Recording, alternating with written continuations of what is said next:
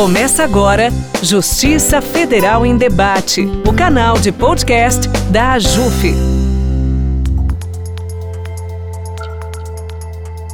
Olá, ouvinte. Eu sou Natália Lucchini, juíza federal na capital de São Paulo integrante da comissão AJUF Mulheres. Vamos dar continuidade à série de entrevistas da comissão que debatem questões relacionadas à busca por igualdade de raça, gênero e representatividade no episódio de hoje, falaremos sobre encarceramento no Brasil, em especial sobre o aumento do encarceramento feminino. A privação de liberdade no Brasil tem sido, nos últimos 20 anos, amplamente debatida pela gestão pública, academia, sistema de justiça e movimentos sociais, a partir de um problema concreto, que é o, que é o crescimento considerável da população encarcerada. O Brasil é hoje o terceiro país com mais pessoas presas no mundo. Esse aumento trouxe à tona reflexões pouco presentes, como as peculiaridades do encarceramento feminino e questões referentes a outras minorias, como migrantes presos no Brasil. Está aqui comigo Viviane Balbulho, que é advogada de formação e mestra pela Escola de Direito da Fundação Getúlio Vargas de São Paulo. Ela tem experiência de atuação profissional e pesquisa com temas relacionados à justiça criminal, migrações, gênero e povos tradicionais. Ela também compõe a Frente Estadual pelo Desencarceramento de São Paulo e a Amparar, Associação de Amigos e Familiares de Presos e Presas. Seja bem-vinda, Viviane. Você considera que o aumento do encarceramento de forma geral, e especificamente o aumento do aprisionamento de mulheres, se relacionaria com a explosão da criminalidade no Brasil? Olá, queria agradecer a pergunta da Natália e a oportunidade de estar aqui com vocês hoje.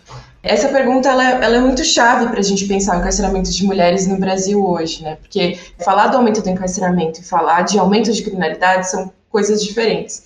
Quando a gente pensa é, a forma como se dá o encarceramento hoje, a gente precisa pensar que as instituições do sistema de justiça elas atuam junto com a, por exemplo, a raça e gênero como categorias que estruturam o sistema prisional. Então, quando a gente pensa em quem está sendo preso hoje, né, quem está sendo preso, presa, hoje no Brasil, quem está cometendo crime, nem sempre corresponde. Porque quando a gente vai refletir que mais de 11 milhões de pessoas estão presas no Brasil e no mundo, e faz o Brasil ocupar a terceira maior população carcerária, a gente também vai, vai pensar que, por exemplo, nos anos 2000 tinham cerca de 5 mil mulheres presas no Brasil. Esse número aumentou para mais de 40 mil em menos de 16 anos. Né? E por que, que aumentou?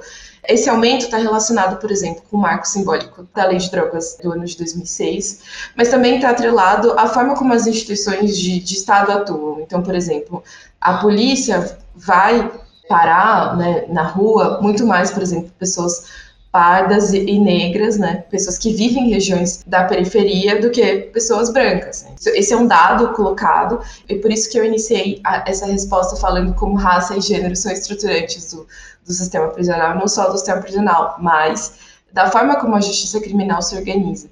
Hoje, quando a gente vê nos dados oficiais que o perfil preponderante de mulheres privadas de liberdade, esses dados são do Departamento Penitenciário Nacional, aponta que as mulheres presas são jovens, pretas ou pardas, de baixa renda, de baixa escolaridade, acusadas ou condenadas por crimes relacionados a drogas e que também são mães, quer dizer que essas são as pessoas que têm mais um alvo nas costas, né? Que vivem em regiões da cidade em que muitas vezes a segurança pública faz a vez é, e quando eu estou falando de segurança pública, estou falando do braço armado do Estado, faz a vez da educação, da saúde, do acesso ao trabalho. E a gente tem que pensar que a gente vive numa sociedade que é colocada a prisão como forma de resolver problemas, só que, na verdade, a prisão é uma instituição que também, enfim, ela precisa existir, então precisa ter que empreender. A prisão precisa existir porque tem funcionários, porque tem uma estrutura, porque, enfim, ela faz parte do braço do Estado, mas a gente tem que dar um passo atrás e refletir esse pressuposto, né, de que ela tem que existir para justamente entender o que está acontecendo hoje né, com essas taxas de encarceramento.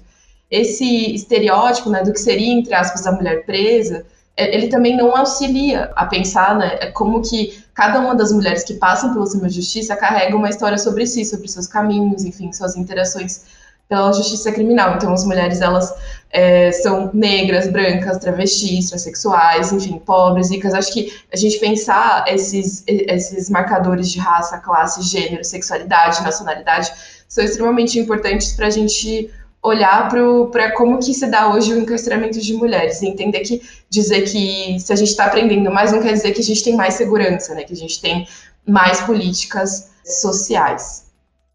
Também está aqui comigo a Geralda Ávila, socióloga de formação, que exerce trabalho voluntário pela pastoral carcerária, onde é facilitadora de justiça restaurativa em penitenciárias. Também é coordenadora da cooperativa Libertas, que tem como objetivo principal garantir formação, trabalho e renda para mulheres egressas do sistema prisional. Seja muito bem-vinda, Geralda. Tendo em vista a sua atuação, quais peculiaridades sobre ser mulher no cárcere você destacaria? Muito obrigada pelo convite, é um prazer estar aqui e tornar um pouco mais visível a situação das mulheres que é totalmente invisibilizada. Os dados que eu tenho são do, do Infopen de 2016. Em 2016, o Brasil era o, o quarto país do mundo que mais encarcerava mulheres. É, hoje ultrapassamos a Rússia e estamos em terceiro lugar. Esse estado se mantém no crescente, esse encarceramento. Desde o ano 2000, acentuado a partir de 2006, houve um aumento estrondoso do encarceramento de mulheres. Podemos considerar principalmente dois fatores. A lei de drogas, citado pela Viviane, influenciou muito nisso, porque 65% das mulheres que estão presas são por envolvimento com drogas. As usuárias são presas por portar droga para consumo quando deveriam ser tratadas como um caso de saúde pública. O marcador social é que define a prisão. A pessoa está no lugar errado, como dizem. Mas a gente se pergunta, né? Deve se perguntar o que seria esse lugar errado, né? Vale ressaltar que a prisão de uma mulher causa um enorme impacto na sociedade e danos irreversíveis na família. No entanto, 45% das mulheres presas não têm condenação. São presas provisórias, contrariando inclusive o princípio da inocência. Outro fator a considerar é que 75% das mulheres presas são mães em famílias monoparentais e, na maioria quase absoluta, são as únicas garantidoras do sustento dos filhos. São raras as oportunidades de trabalho digno para essas mulheres, de, geralmente periferia, com filhos. No tocante a pessoas egressas do sistema prisional, não há políticas públicas para acolher e orientar essas pessoas que saem da prisão, para tirar documentos, conseguir um trabalho. Ao contrário, as pessoas são vigiadas, impedidas de se movimentar, surpreendidas com abordagens policiais que muitas vezes lhes confere outra prisão. Vamos lembrar que essa prática repetida do encarceramento retoma os tempos da escravização de pessoas negras, já que mulheres negras são 62% no sistema. Empurra para um estado permanente de pobreza e que as mulheres são desproporcionalmente mais pobres, pois são submetidas a um desemprego radical. Para concluir, pobreza, falta de estudos, empregabilidade, saúde, todas essas são questões femininas que explodem causando o encarceramento em massa de mulheres. Iniciativas para quebrar essa lógica injusta são coordenadas pela sociedade civil. Nós temos muitos exemplos. É, a Amparar, é, o Responsa, o Recomeçar e a Cooperativa Libertas, da qual eu sou uma das coordenadoras. Nós oferecemos formação, objetivando autonomia, emancipação, trabalho e renda para mulheres que saem da prisão. Também está aqui conosco a Natália Domingues, que faz parte da Cooperativa Libertas. A Nath passou pelo sistema carcerário em diferentes momentos de sua vida, Nath, você poderia nos contar um pouco de sua trajetória no cárcere e como se sentiu ao sair da prisão? É, meu nome é Natália Domingos, tenho 35 anos, sou mãe de cinco filhos, sou ex-presidiária, fiquei por cinco anos no fechado, dois no semiaberto. Quando me deparei no semiaberto, engravidei, escondi da polícia, porque é muita opressão da polícia em cima de uma mulher grávida. Eu passei mal no prédio, onde minhas companheiras teve que me descer até o plantão. O plantão me levou para o hospital. No hospital, elas souberam que eu estava grávida, mas eu já sabia que eu estava. E aí começou a opressão. Começou a opressão, tive que descer para casa mãe, desci para casa mãe, que a casa mãe é um lugar onde fica pessoas doentes, pessoas que têm que estar no seguro, porque fez uns delitos, né, com crianças, coisa e tal. Eu me deparei lá nesse lugar, comecei a ver que é um lugar muito feio, é o lugar mais feio da cadeia, porque é todo mundo doente, até as grávidas são doentes, porque só vivem deitada por falta de alimento. E eu e minha companheira tivemos um desacerto, nós fomos parar no castigo, eu e ela. Ela já estava nos dias de ganhar neném, entrou em trabalho de parto, pedimos o socorro da polícia, a polícia não, não socorreu. O neném dela nasceu morto porque ficou presa. A neném ficou presa depois que tivemos que ajudar as companheiras, não foi a polícia. A uma das companheiras que estava do lado, na cela do lado, elas tiraram e pediu para a companheira é, ajudar a tirar a criança. Quando tirou, a criança já estava morta. Na sequência, eu também já passei mal. Depois de dois dias que isso aconteceu, eu já comecei a passar mal. Era a minha vez. Eu dou graças a Deus que a cadeia inteira gritou muito porque estávamos cansada de mortes acontecer por culpa da polícia não socorrer. Então foi muito lindo assim, né? Foi lindo para mim assim a minha a ajuda das minhas companheiras. Minhas companheiras estremeceu a cadeia e deu certo. Fui para o hospital da rua, também em cima de muita humilhação porque eu levantei a cadeia em pró a minha ajuda, graças a Deus, eu agradeço a todas e fui para o hospital. Chegando no hospital também fui muito mal atendida pelas, pelas enfermeiras, não pela médica, mas também a minha, minha costura é uma coisa muito horrível. Fui muito maltratada no meu parto e é isso.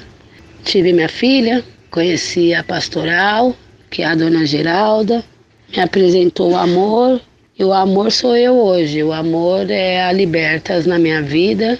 Minha trajetória foi muito triste toda a minha vida, mas por dois anos eu estou caminhando com cursos, com psicólogas, com assistente social, pessoas que me ajudam, me ajudam muito na minha mente, no, com o meu espírito. E é isso. Antes de eu sair da cadeia, eu não pensava que eu teria mudança, mas depois que eu saí, continuei achando que eu não tinha mudança, continuei na mesma, mas a dona Geralda, com paciência, com o amor que ela tem, ela me alcançou e hoje eu estou aqui, firme, forte, longe das drogas, do crime e vivendo. Vivendo, agora eu estou vivendo. Acabei de nascer, eu tenho só dois anos de idade. 35 foi de sofrimento e dois de vivência. Agradeço a minha oportunidade. É, Viviane, você poderia nos falar um pouco da sua perspectiva das mulheres estrangeiras presas no Brasil ou cumprindo algum tipo de pena e o que poderia ser feito para melhorar essa situação? Com certeza, Natália. Pensar na realidade das mulheres migrantes é muito importante também para ajudar a gente a pensar a forma como a justiça criminal, as instituições atuam como um todo. Quando a gente está falando das, das mulheres migrantes, a gente também está pensando em pessoas que estão aí vivenciando um, um, outro marcador, né? Que é quando a gente vai pensar que vai ter raça, gênero, classe e também a questão da migração, da nacionalidade, né? Então, quando a gente diz, por exemplo, pessoas estrangeiras ou migrantes, estou é, usando aqui a nomenclatura da, da é, de migrantes por conta da nova lei de imigração que, enfim, deu status de, de pessoas é, com, que tenham passagens pelo sistema de justiça criminal no Brasil como migrantes. Então, essas pessoas que, que, que as, mulheres migrantes, elas também são mulheres que têm as suas trajetórias refletidas pela maternidade, né, por, pela falta de oportunidade no país de origem, muitas vezes vêm de países que têm contextos de desigualdade socioeconômica muito parecidos com o do Brasil. Pensar a, a possibilidade de, de refletir a maternidade também para as mulheres migrantes exige pensar os direitos que hoje são contemplados também para as mulheres brasileiras, né, principalmente pela decisão do habeas corpus coletivo, que determina a substituição da prisão preventiva por domiciliar para mulheres gestantes, mães de crianças com menores, menores de 12 anos e com deficiência, mas no sentido de que, às vezes, a maternidade para a mulher migrante também pode ser exercida à distância, né? Então, seria essa ideia da maternidade transnacional. Então, a possibilidade de contato com os familiares garante o exercício da maternidade, ainda que a distância, é, por meio de, de celular, de, do acompanhamento da vida. E eu, pessoalmente, tive muito essa experiência acompanhando mulheres na época que eu trabalhei no Instituto Terra Trabalho e Cidadania. Eu era uma das responsáveis pelo projeto que acompanhava as mulheres migrantes sobreviventes do cárcere, aquelas que estavam vivendo em São Paulo e cumprindo pena em regime aberto, liberdade condicional, é, em prisão domiciliar, inclusive fora da prisão cabe ressaltar que, justamente, pensar na, na priorização do vínculo familiar, materno, é um dos pontos que, que a gente precisa avançar cada vez mais, entender qual que é o papel das mulheres né, no, no, no, em seus núcleos familiares. Pensando na realidade das mulheres migrantes, que aí vão enfrentar desafios no cárcere, que são, por exemplo, relacionados a não falarem português, não entenderem a forma como as instituições da justiça criminal brasileira funcionam, quando elas saem do cárcere, elas vivenciam uma realidade muito parecida com a das pessoas brasileiras também. Quando as mulheres migrantes que vieram pelo Brasil pela via, né, que muitas vezes é a via da justiça criminal, porque estão sendo presas por tráfico internacional de drogas, acusadas de tráfico internacional de drogas, quando elas saem da prisão, elas também tão, têm antecedentes penais. É, e aí, esses antecedentes, eles podem também ser vistos como uma dessas categorias de diferenciação que atuam na vida das pessoas como raça, gênero e classe, mas os antecedentes também são. Então, se a pessoa passa um dia ou 30 anos presa, vive em casa, em liberdade condicional, se ela sai para trabalhar sabendo que está procurada, são exemplos de situações que ilustram como que essa, esses antecedentes impactam negativamente a vida, a vida da, dessas pessoas, né? E aí, estou falando das pessoas migrantes, mas também das brasileiras. Então, a centralidade da prisão como resposta punitiva a questões estruturantes no Brasil e no mundo, como a desigualdade socioeconômica, o racismo, a criminalização transnacional de condutas relacionadas às drogas e o papel decisivo que instituições como o Judiciário, o Ministério Público, a Defensoria Pública é essencial para a vida das mulheres, tanto brasileiras, enfim, migrantes. E aí acho que um ponto que a gente gostaria de trazer aqui para reflexão das pessoas que estão aqui, das ouvintes, das dos ouvintes, é justamente como que a gente pensa um futuro e outro projeto de, de política pública, de Estado, que olha para as pessoas que estão cumprindo pena como centrais ali, como mais uma das, das pessoas que fazem parte, porque muitas vezes a forma como processos caminham, né, a, a, o dia a dia na, na, na prisão, ela invisibiliza a trajetória das pessoas, e experiências como da Cooperativa Libertas, é, da Ampará, que é a Associação de Familiares e Amigos de Pessoas Presas, que, que eu faço parte, são experiências que devem ser olhadas né, com mais atenção para pensar como que às vezes o, o cárcere ele vai para além da prisão né, e como que a gente faz para diminuir os danos, reduzir os danos dele fora, né? Como que faz para as pessoas terem uma perspectiva de futuro. E, e, isso acho que a gente pode pensar muito pela experiência das mulheres migrantes, que, mas também de todas as mulheres que estão presas no Brasil. Geralda, você poderia nos falar um pouco mais sobre seu trabalho na Libertas e como acredita que seria possível uma pena mais justa?